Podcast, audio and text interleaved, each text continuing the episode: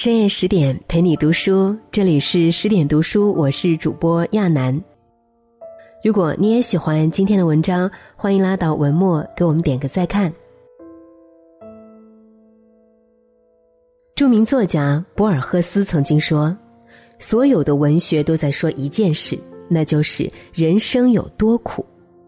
然而，并非所有的苦难都源于艰苦的生存环境和恶劣的外部条件。”有时候，人性中的劣根性远比生活里的洪水猛兽更加可怕。这一点在狄更斯的代表作《双城记》中就得到了完美印证。小说里，狄更斯借由两代贵族与平民间的情仇爱恨，通过一段在冤冤相报中两败俱伤，又在隐恨画院中彼此成全的故事，毫不掩饰地揭露了人性的恶。也毫不吝啬的赞美了人性的善。高尔基在看过狄更斯的作品后说：“他的作品不仅反映现实，而且还尽力改变了现实。”如今一百六十多年过去了，《双城记》中对人性的刻画仍旧纤毫毕现，狄更斯笔下的恶人更是从未消失。权力是一面镜子，照出人性中的恶。一九五七年，法国巴黎，年轻医生马内特在街边散步时，突然被厄弗里蒙侯爵兄弟强迫出诊。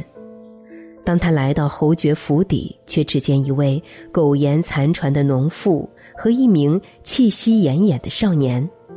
从少年口中，马内特医生得知了真相：原来姐弟俩本是侯爵家的佣人。但侯爵兄弟二人却为了片刻的淫乐，在将农妇的丈夫残害致死后，强行霸占了农妇。少年不忍看到姐姐被凌辱，不顾一切的拿剑冲进屋内，奈何双方力量太过悬殊，少年很快便身负重伤倒地不起。最终，医生拼尽全力也没能挽回姐弟俩的性命。然而。这一切对厄弗里蒙侯爵兄弟来说，不过只是损失了一对佣人。为了保全家族的声誉，侯爵兄弟打算用重金收买医生，让他别把这件事给说出去。可医生并没有收下这笔钱。回到家后，马内特医生的内心久久不能平息，他决定向朝廷告发厄弗里蒙侯爵兄弟的恶行。可没想到。侯爵兄弟黑手遮天，他们不但将告发信拦截下来，还动用权力将医生关进了巴士底狱，监禁他十八年之久。两年后，医生的妻子更是在极度悲伤中不幸去世。就这样，侯爵兄弟仅仅为了一时的淫乐，就让两个原本幸福的家庭瞬间支离破碎。常言道。世上强欺弱，人间最盛行。侯爵兄弟一连串伤天害理的行为背后，正是人性中以强凌弱的畸形心态在作祟。但令人胆战的是，即使生活在百年之后的我们，身边仍随处可见这样的恶人。有人仗着身强力壮，蛮横的用武力欺负身边的弱小者。有人仗着自己人多势众，肆无忌惮的合伙侵害他人权益；也有人仗着财富或身份上的优势，对各方面条件都不如自己的人尖酸刻薄。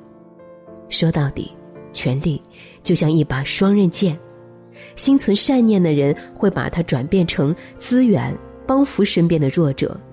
而内心邪恶之人，则会把它当成欺压弱者的资本，让其成为一把伤人于无形的刀。很多时候，人性是复杂的，天使和魔鬼往往只在一念间。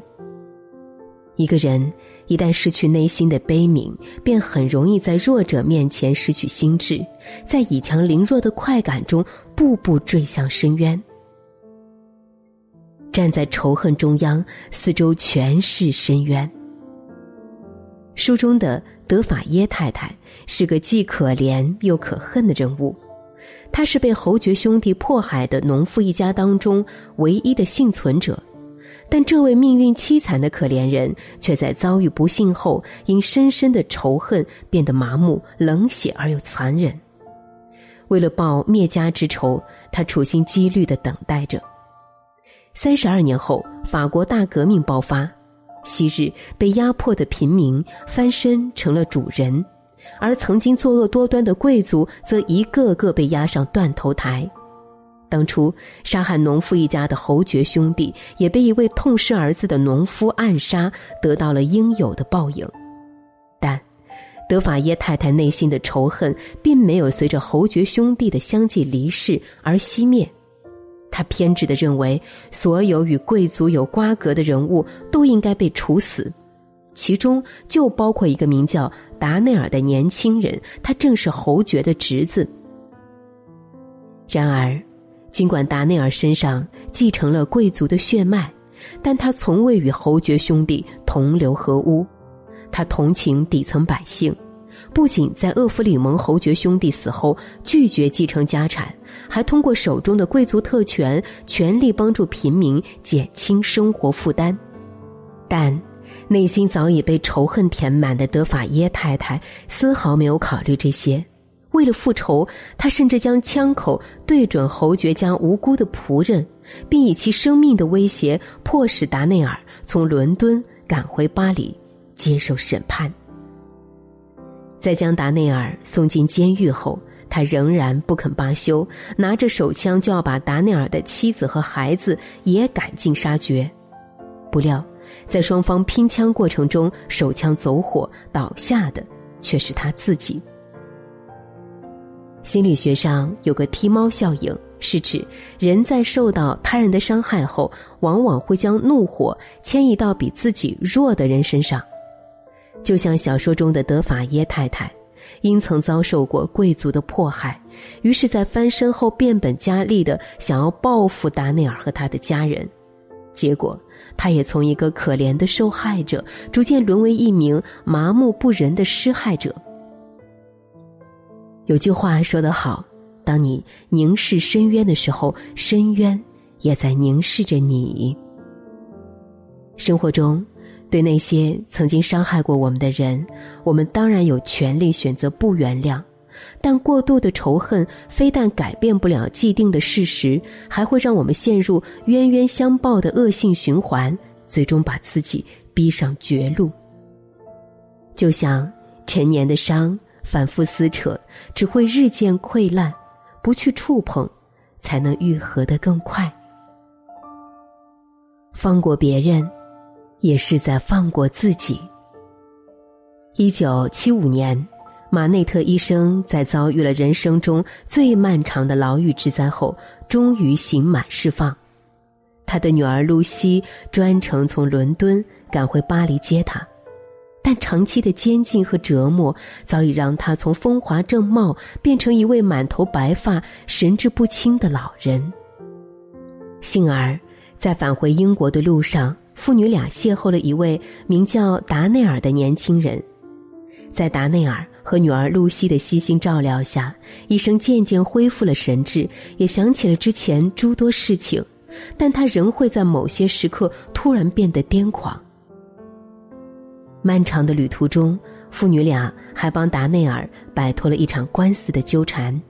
也正是在这互帮互助间，女儿露西和达内尔互相被对方的人格所打动，深深爱上了对方。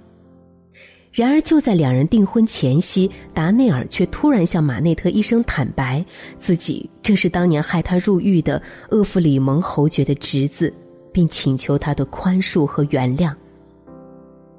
想到自己长期遭受的苦难，医生的内心久久难以释怀。在那段暗无天日的被囚禁的日子里，他曾无数次恶毒的诅咒厄弗里蒙侯爵兄弟，希望他们全家都遭受报应。然而，在一番心理斗争后，医生还是决定放下过往的恩怨。他不愿将上一代的仇恨沿袭到女儿身上，更不愿因为自己的不幸而剥夺了女儿的幸福。他说：“无论什么新仇旧恨，为了他，都应该一笔勾销。”最终，马内特医生向女儿隐瞒了真相，宽容的接纳了这位仇人的后裔。当医生终于彻底的释怀，不再回首陈年的伤害，他竟奇迹般的完全恢复了神智，将自己从精神的囚笼里解放了出来。瓦尔德说：“为了自己，我必须饶恕一些人。”因为一个人不能永远在胸中养着一条毒蛇，不能夜夜起身在灵魂的园子里栽种荆棘。人活一世，你仇视什么就被什么困扰，你憎恨什么就被什么捆绑。但其实每个人的心力都是有限的，装的恨多了，也就意味着将与更多的爱和美好失之交臂。很多时候。放过别人，未尝不是在放过自己。与其纠结于过往的伤痛，在恨的泥潭里越陷越深，不如主动放下，着眼未来。当你不再背负沉重的过去，就会发现生命远比你想象的更加澄澈辽阔。作为一部以大革命为背景的历史性长篇小说。《双城记》的开头至今仍为无数人所乐道。这是一个最好的时代，也是一个最坏的时代；这是智慧的时代，这是愚昧的时代。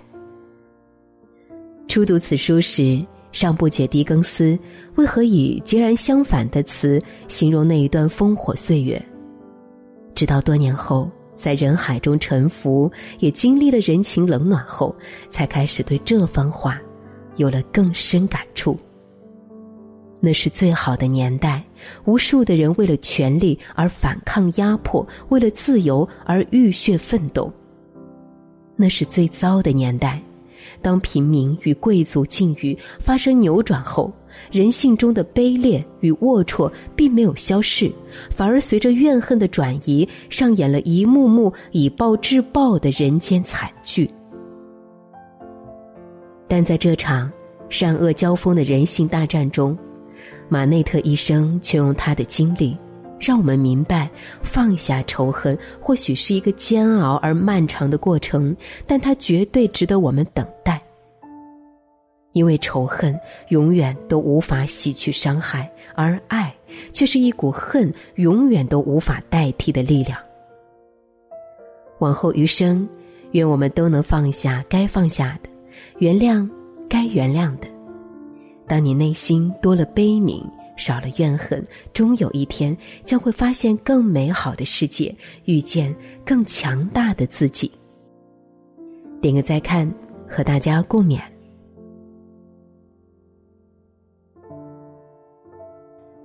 更多美文，请继续关注十点读书，也欢迎把我们推荐给你的朋友和家人，一起在阅读里。成为更好的自己。